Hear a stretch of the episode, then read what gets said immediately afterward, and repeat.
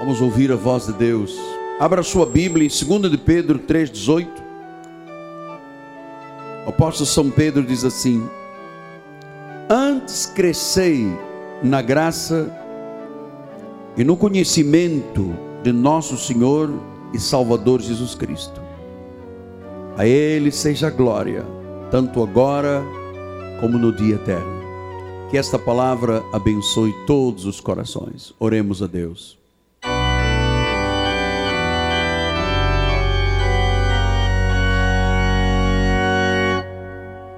Jesus amado, o profeta nos ensinou dizendo que tu és o nosso conselheiro. É de ti que vem a palavra, palavra viva, palavra eficaz, palavra cortante, palavra que traz luz, que ilumina os olhos do nosso coração, que arranca véus e escamas, que nos fazem entender as profundezas do teu coração. Com intimidade com a palavra, o povo de Deus vence. Por isso, Senhor, queremos ter esta intimidade, este conhecimento, este chamado que tu tens para nós, uma realidade. Isto é uma realidade. Então, Senhor, ilumina-nos nesta manhã e que todos, todos sem exceção, possam compreender a herança e a esperança dos santos, em nome de Jesus. E o povo de Deus diga: Amém, Amém e Amém. Meus filhinhos amados, Igreja de Jesus, família de Deus, selo do meu apostolado. Mas como eu gosto de tratar você da forma que João tratava, meus filhinhos na fé. Eu começo esta mensagem desta manhã com uma pequena ilustração. Quando você entra dentro de um avião para uma viagem, você não pode entrar no avião e tentar orientar o comandante do avião de como se chega ao destino. Você não pode ajudar o comandante. Ele já tem tudo programado.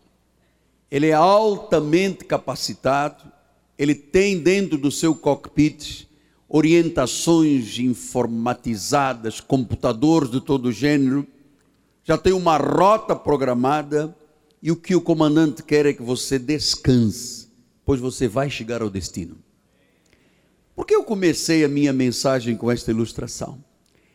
Porque, irmão, você tem que descansar no que Deus diz, na rota programada por Deus para a tua viagem nesta peregrinação aqui na terra. Por favor, não desconfie do seu comandante. Não queira dar uma ajudinha a Deus. Você vai chegar à eternidade. Você sabe, muitas pessoas na obra de Deus querem ajudar a Deus. E o livro de Provérbios, capítulo 30, 5 e 6, assim: toda a palavra de Deus é pura. Ele é o escudo para aqueles que nele confiam. Depois diz o versículo de número 6: Nada acrescentes às suas palavras, para que não te repreenda e sejas achado mentiroso. Então você não pode acrescentar. Você sabe que na tradição evangélica, muita coisa é dita que Deus não disse. Aliás, eu gravei os programas dessa semana que vão entrar agora e eu expliquei isso. Muitas coisas que se dizem na obra de Deus, que Deus disse, Deus não disse, nem está na Bíblia. Por isso é que diz: se você acrescentar alguma coisa, você tentar dar uma ajuda ao seu comandante maior, você vai ser repreendido. Porque na tentativa de ajudarmos a Deus, nós distorcemos a palavra. Provérbios 16, 25 diz assim: Há caminho que ao homem, há caminho que parece direito ao homem, mas afinal são caminhos de morte. Então, amado, não distorça a palavra, não acrescenta a palavra, não tire da palavra, siga o que já foi programado. Tudo já está no computador da viagem. Diga amém por isso. Então você tem que descansar, porque a Bíblia diz que Ele é o guia das nossas almas. E se Ele é o guia, Ele nos levará ao destino final, ao fim da viagem, que é a eternidade. Judas 24 diz isso: aquele que é poderoso para vos guardar de tropeços e para vos apresentar com exultação imaculados diante da sua glória. Então, você sabe, o destino final está garantido nesta viagem. Segundo Timóteo 1,12 diz: Por isso estou sofrendo estas coisas, todavia não me envergonho, porque eu sei em quem tenho crido. Você, você sabe em quem você tem crido? E eu estou certo que Ele é poderoso para guardar o meu depósito até aquele dia. Portanto, o nosso comandante Estou fazendo uma analogia. Ele programou nossa viagem, está tudo certo. Diz em João 3,16: Deus amou o mundo de tal maneira que deu o seu Filho, para que todo aquele que nele crê não pereça no meio da viagem, mas tenha a vida eterna. Filipenses 1,6 diz a palavra: Eu estou plenamente certo que aquele que começou a boa obra em vós há de completá-la até ao dia de Cristo. Portanto, isto que eu acabo de ler, que eu chamo na nossa igreja leis de imputação, ou seja, Deus imputou estas verdades em nosso coração e essas verdades ninguém mais as pode retirar de nós. Paulo ainda disse em Romanos 5 e 2: justificados, pois, mediante a fé, temos paz com Deus. A fé cristã, a fé dos eleitos, tem que te trazer paz. Você não pode viver uma vida perturbada, agitada, com medo do inferno, do diabo, da vida eterna. Não, temos paz. E depois ele diz no versículo 2: Por intermédio de quem obtivemos igualmente acesso pela fé a esta graça na qual estamos firmes. Então, nós entendemos esta manhã que o que Deus diz é a garantia, Ele é o avalista, o sangue dele avalizou, é a nossa garantia. E ele diz aqui que nós temos acesso pela fé à graça. Então, quando nós falamos de graça de Deus, temos que falar concomitantemente de fé. Fé e graça andam juntos. Porque diz em Efésios 2,8: Porque pela graça sois salvos mediante a fé. E ele diz que esta fé não vem de nós, não é humano, não foi o livre-arbítrio, não fui eu que decidi, é um dom de Deus. Então nós temos um dom de Deus chamado fé. E esta fé nos dá acesso à graça. Apóstolo, o que é graça de Deus? Onde está um versículo que explique graça é dois pontos? Não existe. Graça de Deus é um contexto, é um pacto, é uma aliança que Deus em Cristo Jesus estabeleceu com aqueles que eram de origem gentílica, aqueles que não são de sangue judeu, hebreu. Então, a graça é tudo aquilo que Cristo conquistou e que disse que é nosso direito, é a nossa herança espiritual. Portanto, quando você entende estes primeiros cinco minutos da mensagem, você entendeu definitivamente a primeira etapa da salvação. Pela graça sois salvos, mediante a fé, isto não vem de vós, é um dom de Deus. Ou seja, a entrada na graça é pela fé. E note uma coisa: não é por obras. Nós temos que tirar definitivamente da nossa mente espiritual e do nosso coração a ideia de que Deus se relaciona conosco no novo pacto, na nova aliança, exatamente como se relacionava com o povo de Deus no velho pacto. Que o povo tinha que se esforçar, pagar o preço, suar. Não. Ele diz em Efésios 2,9: não de obras, para que ninguém se glorie, não de obras. Ou seja, as obras da carne não têm parte com Deus. Por mais que você jejue, por mais que você lamba o pó da terra, lamba o pó da terra, por mais que você passe noites sem dormir, por mais que você queira pagar o preço, fazer sacrifícios, eles são obras. Isto trazem glória ao homem. E se você tem glória na sua vida, você roubou a glória de Deus. E você sabe que Deus não divide a sua glória com nada, nem com ninguém. Por isso o pregador tem que ter muito cuidado, porque a sensação de uma posição de um líder, de um pregador, envaidece o coração das pessoas, e você tem que saber isto não é por obras, não é homem, Deus não quer que ninguém se glorie. Depois em Romanos 11, 6 ele diz: se é pela graça, já não é por obras. Do contrário, a graça não é graça. Ou você é da graça, ou você é da lei. Ou você vive um pacto melhor e superior, ou você vive debaixo de maldição e de condenação. Lembra-se o que, que Paulo disse aos Romanos 8? Agora, aqueles que estão em Cristo Jesus, agora nenhuma condenação há para os que estão em Cristo. Em Cristo o ressuscitado, em Cristo do novo pacto. Não é em Cristo e fazer as coisas do velho pacto, porque isso é maldição. Gálatas 3,10 diz isso. Quem é das obras da lei está debaixo de maldição. Então, a obra da graça pela fé não é por obras sacrificiais. Segundo lugar, não é por conceitos humanos. Em João 6, 20, 29 diz: Respondeu Jesus: A obra de Deus é esta. Pastor, o que, é que eu tenho que fazer de obras? Se não é por obras, é por graça. Se na graça não há obras, qual é a obra que eu tenho que fazer? Que creiais naquele que por ele foi enviado. Essa é a maior obra que você pode fazer. E eu vou lhe dizer uma coisa: grande parte das pessoas que se dizem cristãs não acreditam naquele que por ele foi enviado, não acreditam no Cristo ressuscitado, acreditam num Cristo judaizante.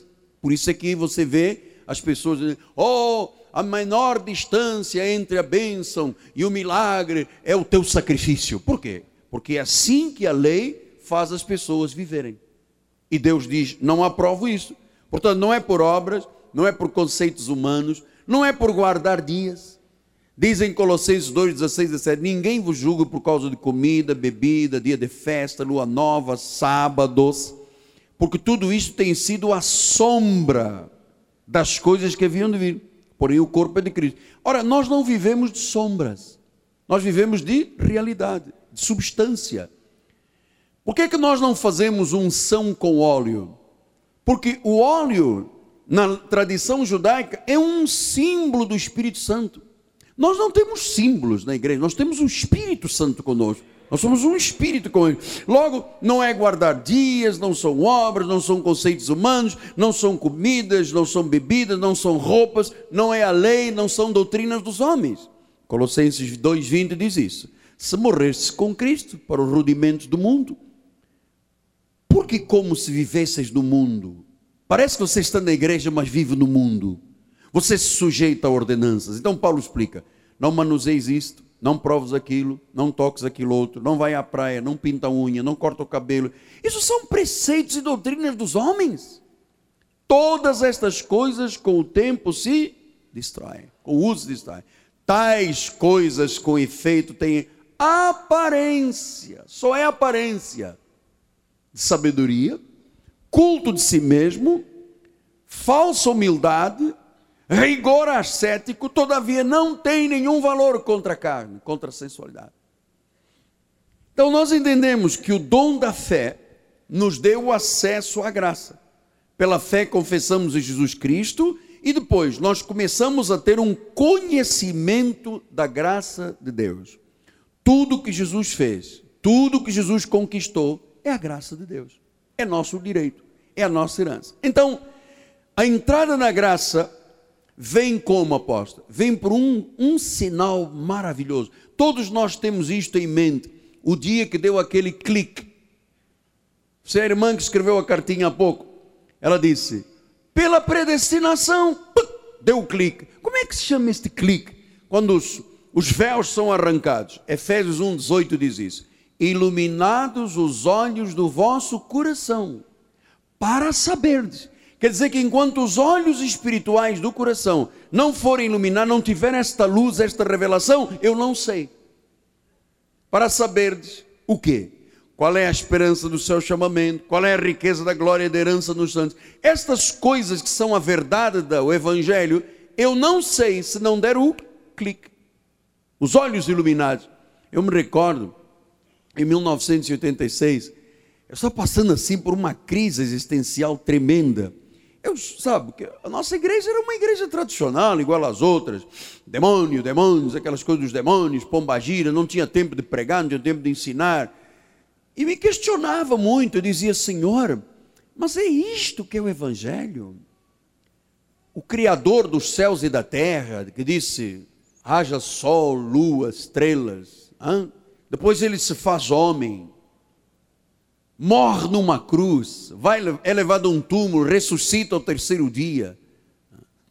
Levanta Paulo, leva ao terceiro céu, revela-lhe a igreja, os fundamentos da igreja. E depois eu punha-me a pensar, mas este trabalho todo de Deus, e depois a gente fica numa guerra de igrejas, confusão com o demônio. Não, era uma pombagira era um de frente, era encosto de lado era encosto da pena verde. Eu disse, meu Deus, mas tu fizeste tanta coisa para a gente agora ficar aqui discutindo. Não, aposto, aquilo era uma pombagira, não, era Maria Padilha. Você sabe o que eu podia me pensar? Mas isto tudo de glorioso, conforme Paulo diz: oh, profundos são os teus pensamentos. E depois eu punha-me a pensar: ué, mas nos seminários se ensina demonologia, você vai saber como é que identifica um demônio das catacumbas. falei, Deus, a riqueza da glória, a profundeza do coração de Deus se resume a uma batalha comercial dentro das igrejas. Uma irmã me ligou ontem, apóstolo, estou muito aflita. Eu de noite fui ligar a televisão, estavam vendendo Bíblias a 911 reais. Falei, minha irmã, mas quem te mandou ligar a televisão? Dorme, noite é para dormir. Liga o CIPAP e dorme. Parece que você na, buscando problemas para a sua vida, você tem um, um altar, você tem um apóstolo decente, você tem um testemunho de uma igreja, uma história de vida. Precisa do quê? Precisa do quê? Qual é a paixão que você tem de andar atrás de outras vozes? São vozes de confusão, são vozes de condenação, mentirosas, insensatas. Então diz que há um dia que dá o clique, iluminados os olhos do vosso coração. Eu me recordo como se fora hoje. Eu estava num sábado, agitado no meu escritório, meu Deus, eu não aguento mais, vou falar o quê, o que é isso, esta confusão de igreja. Certamente não foi para isso que o Senhor me chamou e Deus disse: Eu vou te mostrar o que são os mistérios da graça de Deus. Eu me recordo que eu já tinha decorado Efésios capítulo 1 todo, para trás, para frente, conheço todos os versículos. E um dia Deus disse: E em amor te predestinei. Eu te abençoei com toda a sorte de bênçãos. Foste selado para o dia da redenção iluminados os olhos. Olha, de repente veio um dilúvio em cima de mim de revelação, amado. Eu me admiro muito quando eu falo às vezes com algum pregador, assim, o que, que o irmão vai pregar domingo? Eu disse, meu irmão tem tanta coisa, eu disse, não tenho nada, não sei o que, que estava seco. Você sabe que a maioria dos pastos são secos. Então, quando os véus são arrancados, olha aí, outro sinal, 2 Coríntios 3, 12. Tendo, pois, tal esperança, servamos de muita ousadia no falar. O crente tem que ser ousado, não pode ser covarde. Não somos como Moisés. Diga-se, eu não sou como Moisés. Você sabe, mudou o sacerdócio, necessariamente muda o quê? A lei. Não somos como Moisés. Que punha o véu sobre a face para que os filhos de Israel não atentassem na terminação do que desvanecia. A lei desvanece. O sentido deles se embotaram, pois até o dia de hoje, quando fazem a leitura da antiga aliança, quer dizer, quando as pessoas hoje leem o velho pacto, olha o que, que diz a Bíblia: o mesmo véu permanece. O mesmo véu. Quer dizer que não adianta então o que, que Cristo veio fazer se as pessoas permanecem com o mesmo véu. Olha, isso era uma reclamação de Paulo há dois mil anos. O mesmo véu a mesma lei, os mesmos sacrifícios, os mesmos jejuns, o mesmo volta ao útero materno, paga a maldição, quebra, o mesmo véu permanece, não lhe sendo revelado. Ah, o clique. O clique. Não lhe sendo revelado que em Cristo, quando a pessoa se converte, quando o Senhor chama, quando o Senhor cela, quando você o confessa, o que que acontece com o véu? É? Diga alto, vamos lá, é retirado. Mas até o dia de hoje, quando é lido Moisés, o véu está posto sobre o coração deles. Quando, porém, todavia, contudo, algum deles se converta ao Senhor, o que, que acontece na hora em que você se converta? Conversão legítima, não é conversão de tico-tico no fubá, é conversão legítima. O véu lhe é. Olha, eu vou lhe dizer uma coisa. Eu não tinha um véu, eu tinha um toldo da Shalom Toldos. Porque a única coisa que eu vi era aquela coisa do sacrifício, paga preço, jejuei pouco, uh, aquela aflição. Você me vê hoje, você que me conhece há muitos anos, sabe que eu sou totalmente diferente. Tenho mais nada do que eu era do meu passado. Tenho mais cabelos brancos só. E sou um senhor aposentado. Ah, e alguém já me disse: prepare-se para receber parte do décimo terceiro.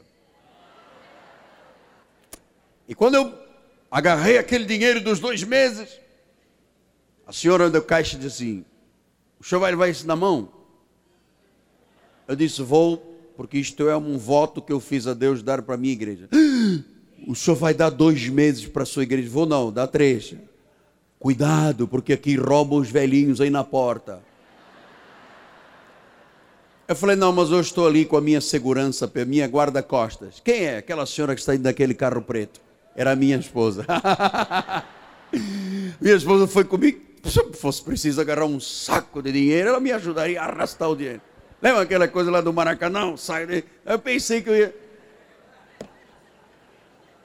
Então, irmão Afonso, onde está o irmão Afonso, que eu vou receber, né? Uma parte do 13 terceiro, mas ele é proporcional, né? É seis dozeavos de nada vira zero. Ah, tá bom. Vamos continuar. Quando o véu lhe é retirado, quando? Quando se converte ao Senhor. Então, implicitamente, todo convertido não poderia ter véus. Não poderia ser Moisés. Agora, se o véu não é retirado, a pessoa vive como? De Moisés e da lei, de sacrifícios, de abluções, de batismos, de ameaças. Olha o diabo, você vai perder a salvação. Cuidado, se te riscam do livro da vida. Não falta domingo, você vai aprender a respeito disso. Então, olha o que, que diz em 2 Timóteo 1,9. Nos salvou quando está falando nos, Jesus nos salvou. Portanto, eu sou salvo, você é salvo. Foi Ele que me salvou. Aliás, eu não fiz nada para ser pecador. Nem você fez nada. O primeiro Adão nos fez pecadores. Quando eu nasci, você nasceu, a Bíblia diz, nascemos em pecado. Minha mãe me concebeu em pecado. Ora, se ninguém me perguntou se eu queria, aceitaria ser pecador e me fizeram pecado, eu também não poderia eu me salvar. Não é autossalvação. Salvação não é um verbo reflexivo. Eu me autossalvo. Não existe isso aqui. Então ele diz: Ele nos salvou. Ah, e nos chamou. Quer dizer que a salvação é dele, a fé é dele, a graça é dele, a chamada é dele, e nos deu uma santa vocação. Agora olha outra vez isto, Paulo bate nisto firme, viu doutor Miato? Olha lá. Não por obras, não segundo as nossas obras, mas conforme a sua, dele, própria determinação e graça, graça, não lei, graça, que nos foi dada em Cristo antes dos tempos eternos. Este é um programa de viagem, está no computador e ninguém muda. Então, como é que eu agora vou ajudar o meu comandante dizendo: oh Deus, eu acho que isso aqui, como dizia o meu amigo Miranda, é um equívoco. Não é equívoco, não há equívocos na Bíblia. A viagem está totalmente programada até o fim. Diz que não segundo as nossas obras, mas segundo a sua própria determinação e graça, que foi dada antes dos tempos. Meu amado, este programa de Deus foi calculado fria e divinamente. O que Deus diz é o que você tem que acreditar. Foi conforme a sua própria determinação, não foi conforme o livre-arbítrio. Onde está na Bíblia livre-arbítrio? Meu Deus, ajude-me se você conhece a Bíblia. Onde está na Bíblia a expressão livre-arbítrio? Você não percebe que isso é um mito? É uma mentira? É um insulto à glória de Deus? É uma altivez? O que a Bíblia mostra é a soberania de Deus. Aí sim. Olha lá Judas 4. Certos indivíduos se introduziram com dissimulação, os quais desde muito foram antecipadamente pronunciados para esta condenação. Homens ímpios que transformam em libertinagem a graça do nosso Deus, o nosso único, negam, negam o nosso único e soberano, o Senhor Jesus Cristo. Aqui não há nada de livre-arbítrio. Aqui há um Deus soberano. E graças a Deus, porque isto é que dá segurança à vida. Se o nosso Deus fosse frágil, não seria soberano. Esta palavra soberano vem de uma palavra grega despotes. Ele é despotes, quer dizer déspota em amor. Não é déspota Fidel de Castro, é déspotas em amor. Então ele faz como quer, com quem quer, com quem, a hora que quer. Ele diz: seu filho, eu mato, eu abato, eu levanto. Ele é Deus. Agora você não pode entender a soberania de Deus quando te oferece um sabonete de arruda. Ou meias para você pisar e a plano do teu pé ganhar vantagens. Portanto, o plano da viagem inclui graça, fé e por predestinação. Então, eu preciso que você entenda isso, porque como eu vou passar assuntos muito profundos, muito, sabe, dissecados, muito rebuscados, eu preciso que você entenda o mínimo, para poder entender o máximo. Então diz em Romanos 8, 29 e 30, aos que de antemão conheceu, também, aí quer dizer que Deus me conheceu de antemão como apóstolo? É que o teu espírito foi criado na criação, da, antes da criação da terra, quando Deus criou todos os espíritos predestinados para a salvação, o teu foi criado, por isso é que diz antes dos tempos eternos. Então, de antemão. E o que, que aconteceu? No tempo de Deus, quando seu pai e sua mãe se conjugaram, Deus colocou lá a semente dele, a semente da salvação. Quer dizer, quando você nasceu, de antemão, já era conhecido por Deus. Você foi apenas revestido de ossos, carne, pele, sangue, tendões, mas você nasceu ovelha. Lembra-se o que, que Pedro diz? Estáveis desgarrados como ovelhas. Sempre fomos ovelhas. Aos que de antemão conheceu, também os predestinou para serem conformes à imagem de quem? Bem, só três disseram? Para sermos conformes à imagem do seu filho a fim de que ele seja o primogênito, o primeiro entre muitos irmãos, os irmãos da igreja. Agora olha, por favor, este versículo. Olha lá. E aos que predestinou, ou seja, antes de chegarmos a esta terra no corpo físico, já vínhamos com a marca da salvação, já éramos ovelhas. Aqui não tem um lobo que vira ovelha que vai ao cirurgião plástico, o doutor Ricardo, cansação, e diz: ah, corta a orelha, muda o dente, puxa o peito, faz o rabinho maior, muda o cabelo. Não tem isso aqui. E aos que predestinou a esses também. Ou seja, como é que uma pessoa pode ser chamada se não tiver sido predestinada? Se a vida dela já não fosse marcada para isso. É aí que está o erro de não compreenderem isso. Então jogam a responsabilidade numa palavra, livre-arbítrio, numa expressão. Então dizem, você não tem Cristo porque você não quis, não exerceu o livre-arbítrio. Quando o livre-arbítrio não pode ser exercido, sabe por quê? Porque Paulo diz: estando vós mortos em pecados e delitos, morto é morto. Então vamos lá? E aos que predestinou a esses também chamou. Estou aqui, fui chamado por Deus, apóstolo. Ah, porque você era predestinado. De antemão, Deus já sabia: olha, no ano tal vai nascer o irmão tal. Quando você nasceu, já tinha a semente da salvação, já era ovelha. Então diz que aos que chamou também justificou, pelo sangue dele. E aos que justificou também glorificou. Então agora vamos ler de trás para frente. Os glorificados foram justificados, os justificados foram chamados, e os chamados foram o quê? Predestinados. Meu amado, se você não acredita nisto, eu vou lhe dizer uma coisa com todo respeito, data vénia, você sabe que eu sou, eu brinco com algumas coisas, mas eu sou sério nas questões sérias. Ouça, faça uma força para compreender isto. Não discuta com Deus. Não entre no avião e senta ao lado do, no cockpit do comandante diz, comandante, o senhor pôs o que aqui no computador? Ele diz 027 que foi não, não faça isso, ponha 04. Não discuta.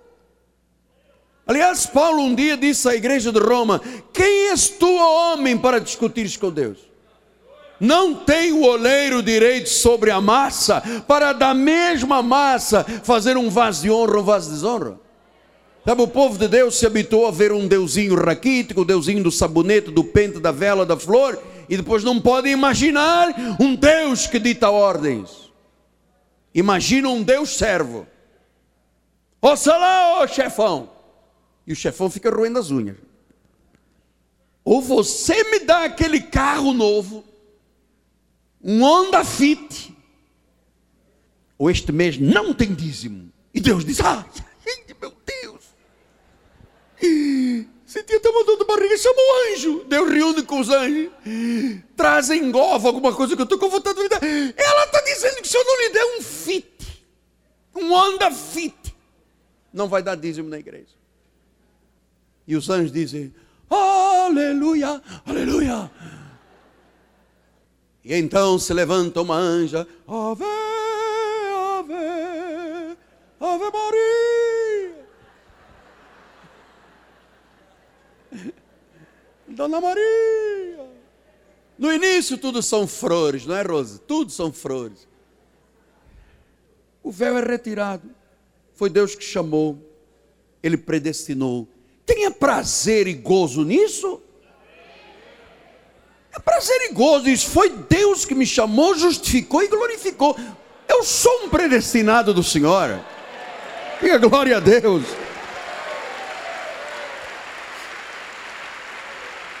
É lá, ao seu nome. Isto. Efésios 1, 4 e 5 diz assim: como nos escolheu nele antes da fundação do mundo isso não te dá segurança, tu não tens paz. Saber que Deus te escolheu nele antes da fundação do mundo, para você ser um santo, para você ser um irrepreensível perante Ele, e em amor, em amor, o que que Ele fez? Nos predestinou para o inferno predestinou para ele, para a adoção de filhos, por meio de Jesus, agora, segundo o beneplácito da sua vontade. Não tem nada de livre-arbítrio. Livre-arbítrio é heresia, é mito, é mentira. Ao seu nome. Lucas 10, 20 diz assim: Não obstante alegrai-vos, porque os espíritos submetem, não porque os espíritos submetem. A tua alegria não é porque o espírito submeteu mas sim, porque é isso que vamos estudar domingo que vem, porque o vosso nome está arrolado nos céus. Está escrito, está inscrito. E quem pode apagar o teu nome que está escrito no céu? Ninguém. Isso é que você pensa que ninguém. A pombagira. O catacuma.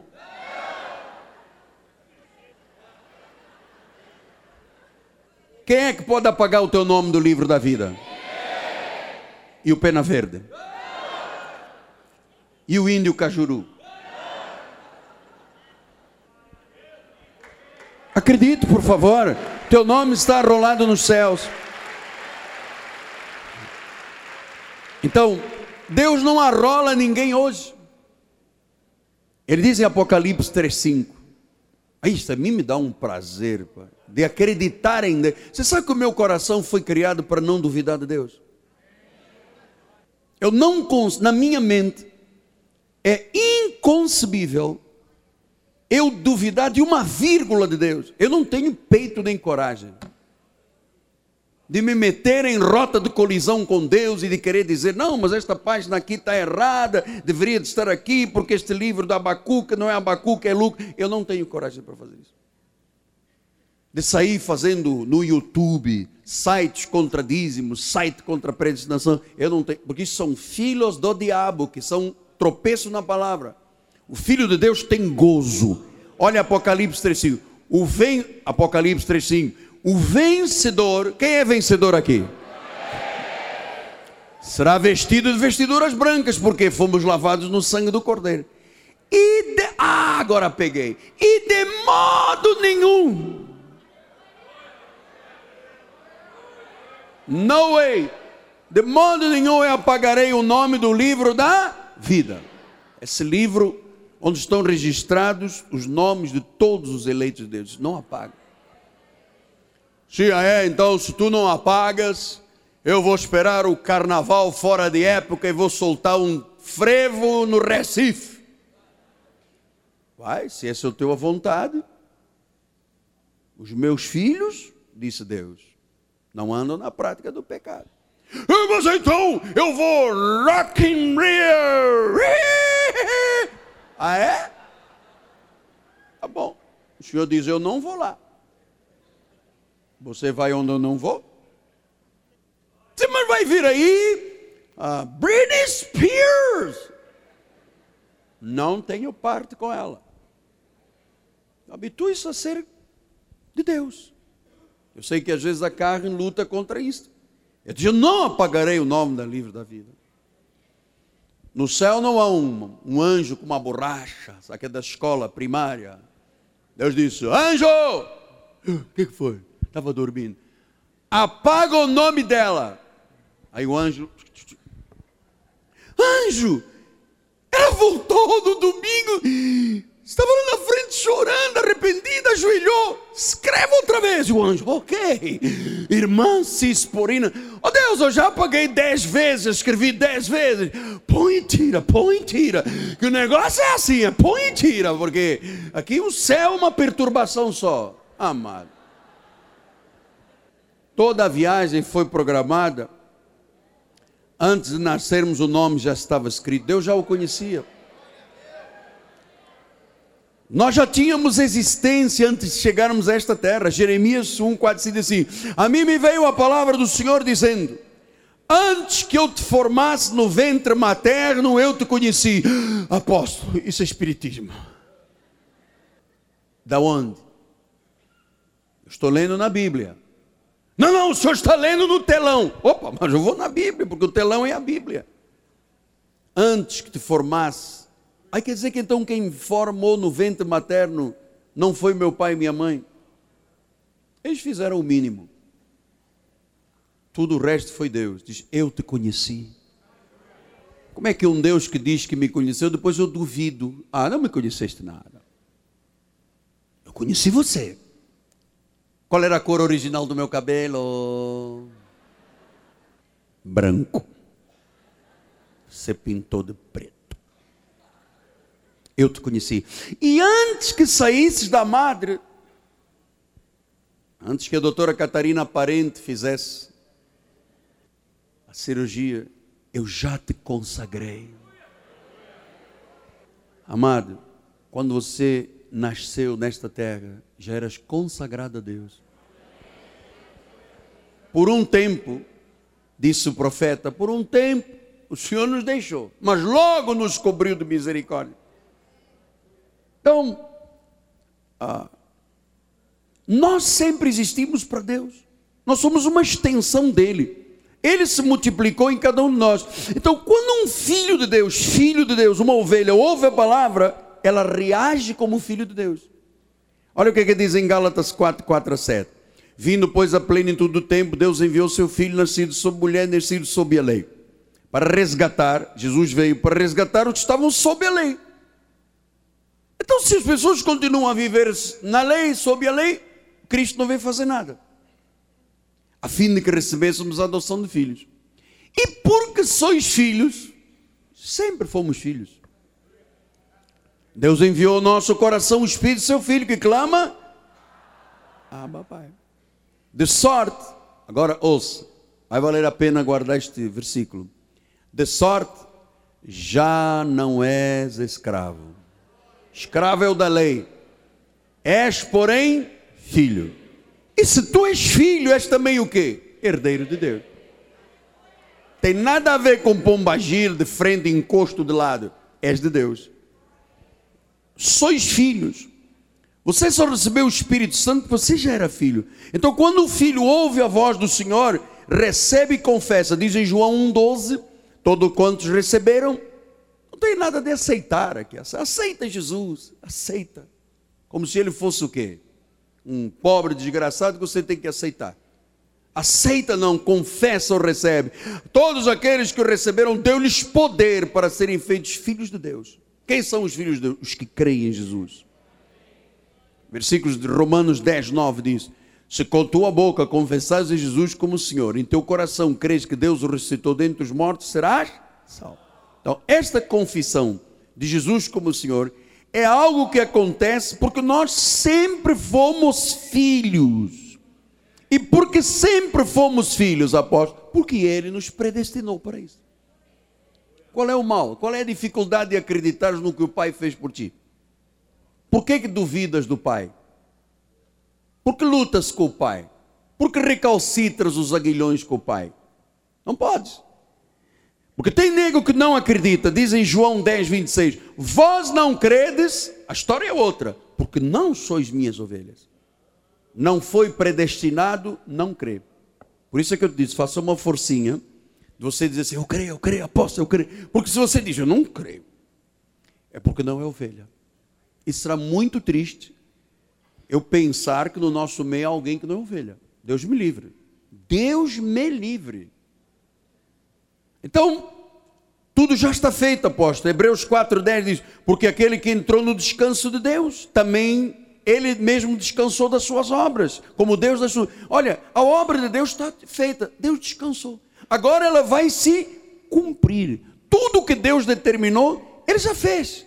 Não há nada novo debaixo do sol, nada novo. Ele está apenas cumprindo. Por isso Eclesiastes 1:10 diz assim: alguma coisa que se possa dizer, vê isto é novo? Não já foi nos séculos que foram antes de nós. Tudo já está decidido. Agora ele apenas manifesta. Então, antes de Jesus morrer e ressuscitar, esta fé que leva à graça era uma fé natural. Diz a palavra de Gálatas 3:23, mas antes que viesse a fé, o dom, estávamos sob a tutela da lei nela encerrados, para que essa fé, que de futuro haveria de revelar-se, Lembra que nós lemos há pouco? Pela graça sois salvos mediante a fé. Isto não vem de vós, não é natural, é um dom. Então, antes de haver este dom da fé, o que que Jesus dizia? Homens de pequena fé, nunca vi fé tão grande. Vocês sois tímidos na fé. Isto era uma fé natural. Mas ele disse que de futuro haveria de revelar-se uma outra fé. Efésios 2,8, só para lembrar. Diz: pela graça sois salvos mediante a fé. Esta é a fé revelada, é dom. Com a morte e a ressurreição de Jesus manifestou o dom da fé. Pastor, e que dom é este? Romanos 12, 13 assim. Porque pela graça que me foi dada em cada um, eu não penso além de. Não, a segunda parte.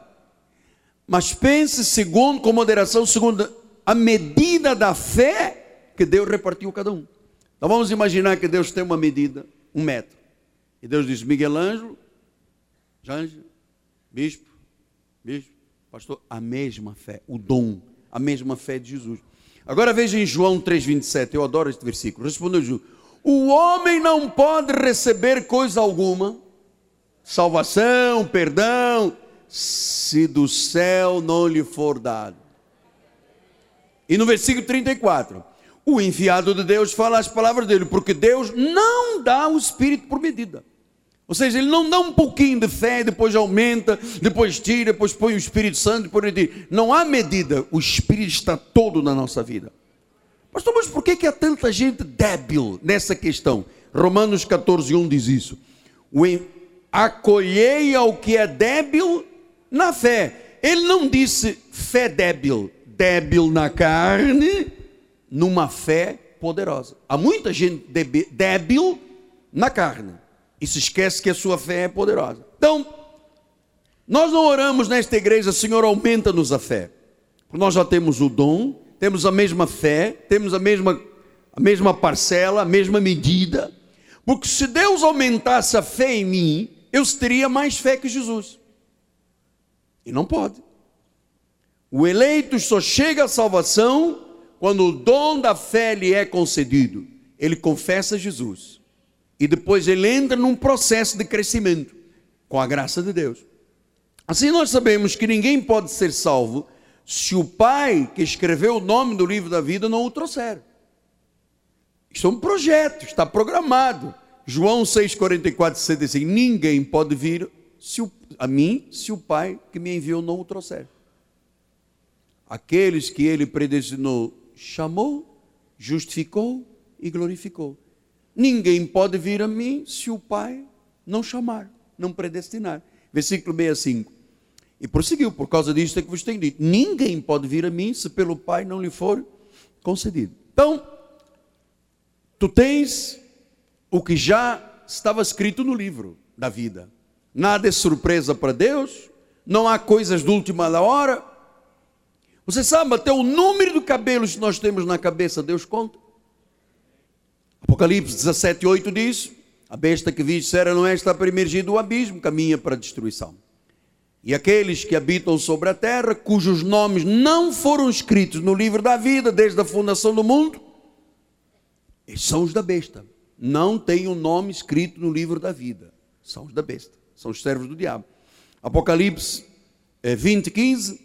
Se alguém não foi achado inscrito no livro, quer dizer, se o teu nome não estava no livro, qual é o destino final? Lançado no lago do fogo. Por isso é que eu te estou dizendo, faz uma força para acreditar, porque eu estou aqui te mostrando o caminho da eternidade. Eu estou aqui como guardião da palavra. Eu não estou usando um versículo e fazendo aqui de palrador frívolo. Eu estou te mostrando um contexto onde está a fé, a graça e a predestinação, que são a estrutura de vida. Então, se o nome está no livro da vida, significa que há pessoas que não têm o nome no livro da vida. Então diz em Mateus 15, 13: Ele, porém, respondeu: Toda planta que o meu Pai Celestial não plantou, isso não foi Deus, meu amado, é arrancado. Mateus 7, 21.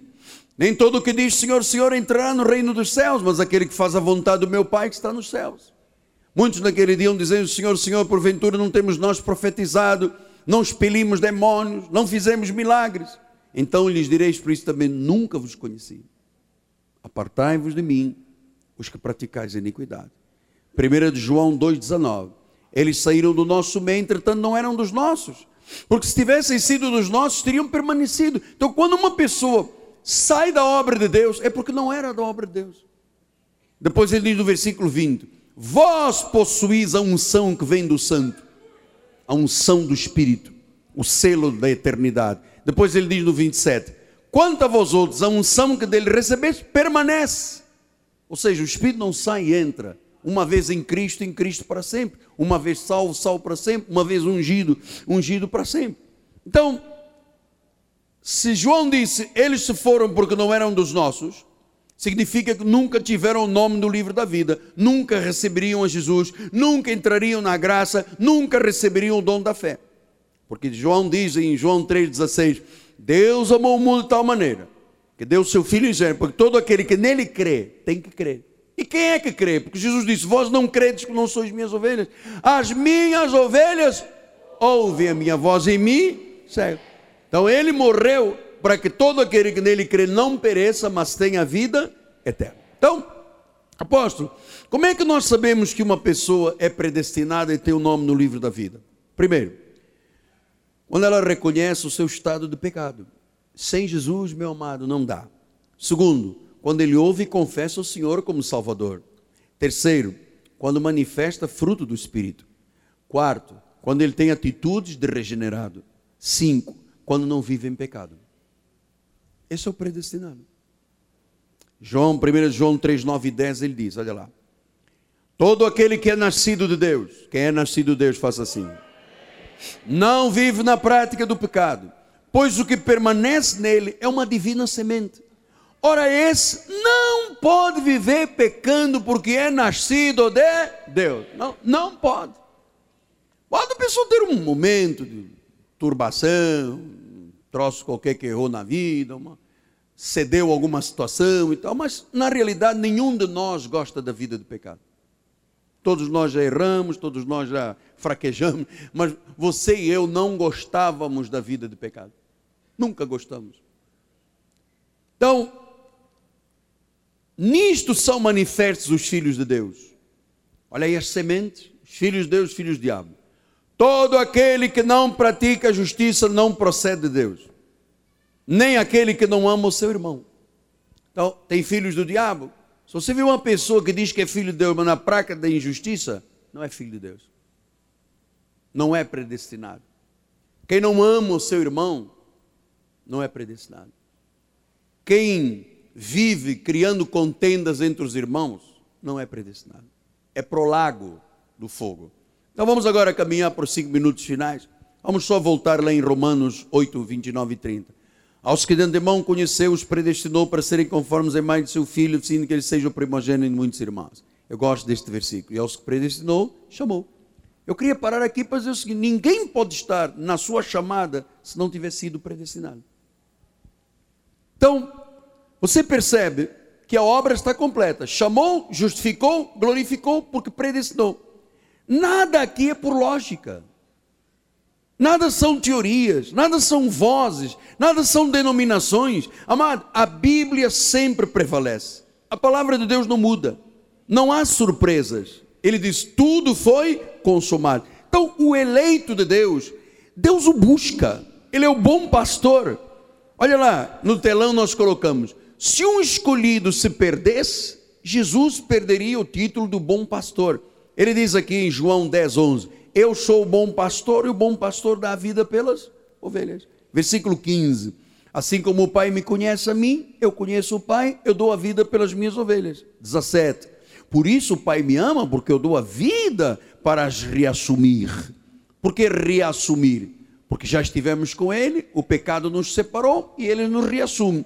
Versículo 18: Ninguém atira de mim, nem o encosto. Pelo contrário, eu espontaneamente a dou. Tenho autoridade para entregar e para reavê-la. Este mandato eu recebi do meu Pai. Versículo 27. As minhas ovelhas ouvem a minha voz. Eu as conheço. Elas me seguem.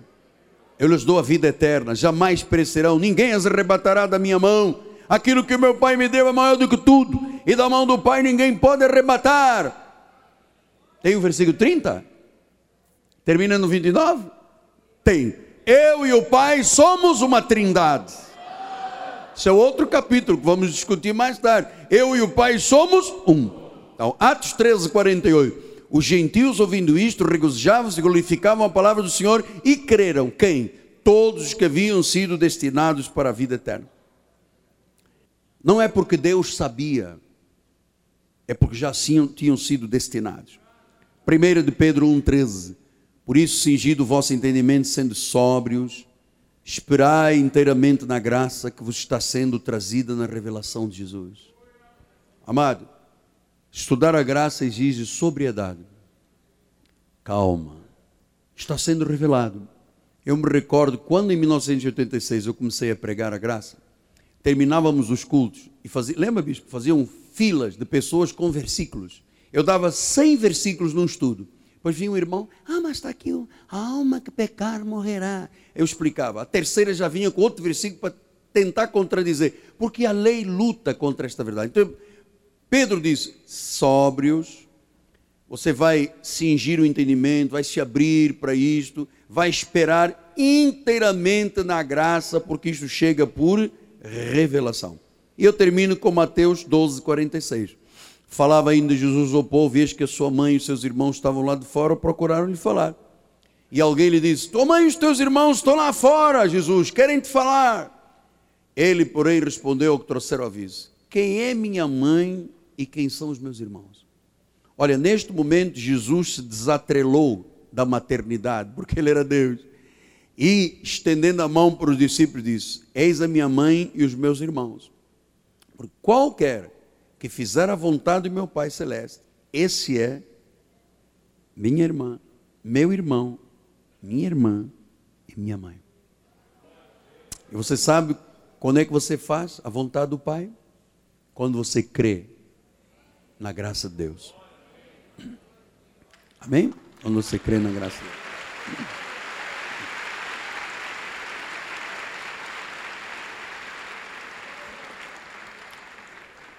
Bispo, quantos versículos nós podemos? 88? 82? Curva sua cabeça. Agora vamos praticar a palavra. Muito obrigado, Deus, por entendermos que nesta viagem espiritual tudo foi predestinado, tudo foi programado, nada pode falhar, nem um til, nem um jota a terra vai passar, os céus vão passar, mas a palavra não passará.